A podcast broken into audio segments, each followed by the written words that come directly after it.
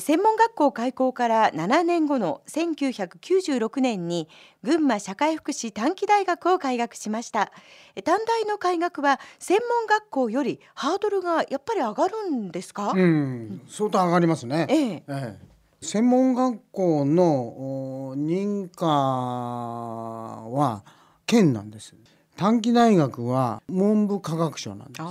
国の審査ですから相当なまあハードルが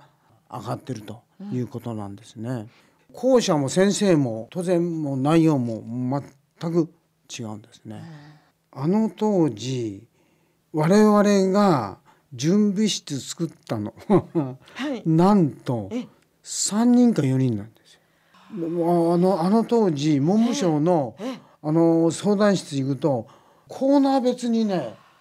割り振ってあるわけですよ。どこの学園の人が何を申請するかすぐ分かるわけです。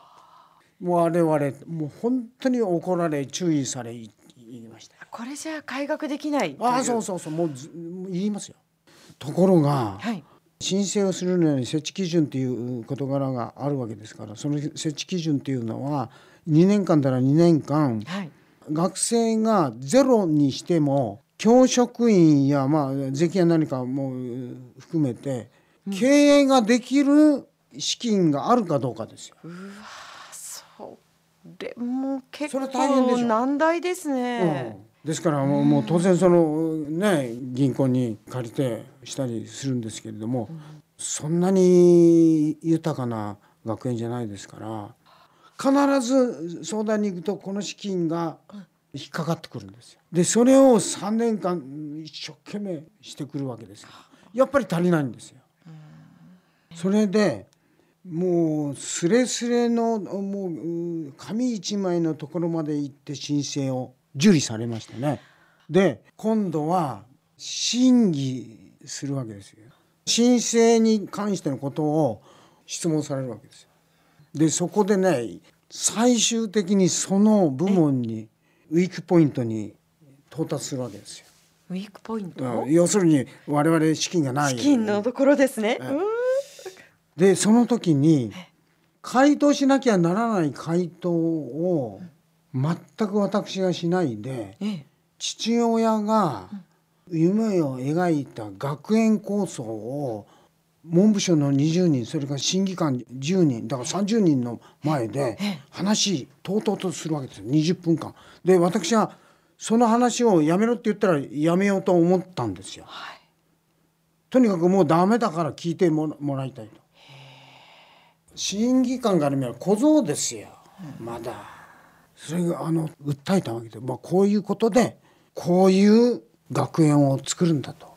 短期大学を、はい、だから介護っていうのは大切だというようなこともね。そしたら、はい、司会をするこれあの係長ですけどね。20分聞いて「はい時間になりました」って言うんですよ。鈴木理事長は答えにならない答えをしましたけれども時間になったのでこの審議は終了しますと。でその当時ねあのもう携帯なんか持ってないですからね公衆電話文部省の中の公衆電話行って終わったっていうことを学校にほら知らさなきゃなんですよ。ダメだったかもっていう電話だったんですいや終わったと。あ終わった。ダメだってごめんなさいね、うん、ダメだったじゃなくて。まあだけども 重中八九はまあこれはダメだけどもただ回答してないでしょ。してないですね。これに夢をかけるわけですよ、はあ、で公衆電話に駆けつけていって公衆電話取ろうとしたらあの審議官の一人の先生が、はい、まあ、一流の大学の先生ですけどその先生が私が電話を持ってた時に肩を叩いて君今度私たちの仲間になるんでよろしくね」物語ですよ。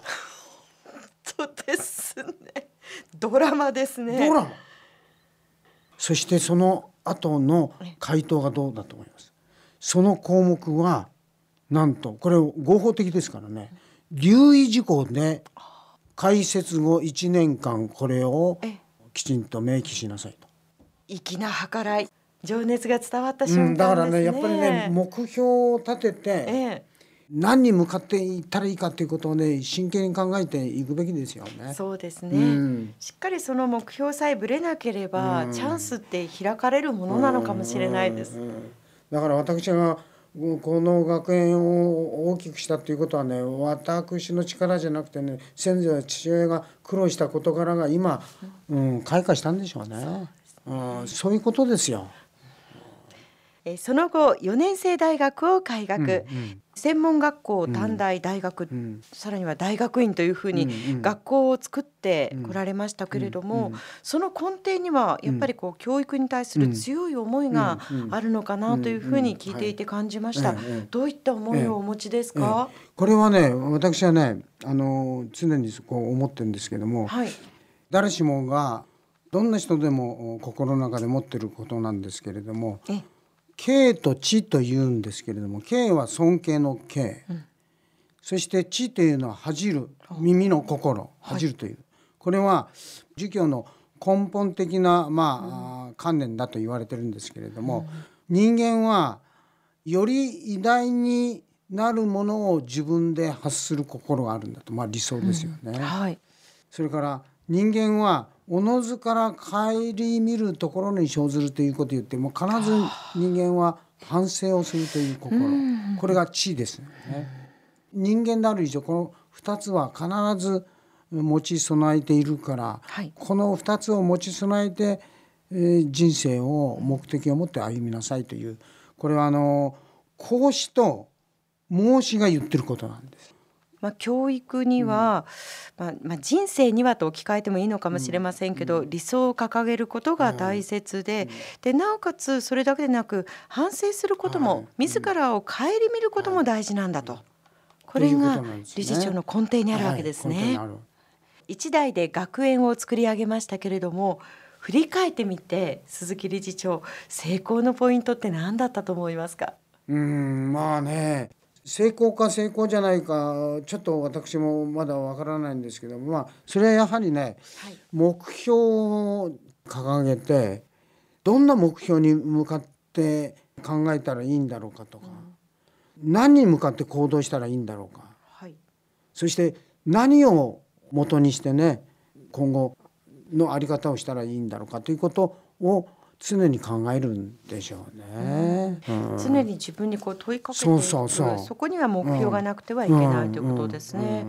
それからこう私はやっぱりこう鈴木理事長の挑戦するこう力っていうんですかね、まあ、情熱とかそういったところも結構成功のポイントにあるのかななんていうふうに感じましたけれどありがとうございます。どうどうご自身でどう思われます？いや私はねチャレンジャーですよね。いやあのー、若かったからかもしれないんですけどね、やはりその背後には強い父親の大きな夢があったんでしょうね。うん、心の教育をしたいと。子供たちの心の教育だっていうことをお父様からとうとうと聞かされた、うん、とうとうと聞かされて その当時はあまり聞いてなかったけれども。その原体験を守ったということでしょうか、この後もコマーシャルを挟んで鈴木理事長にお話を伺います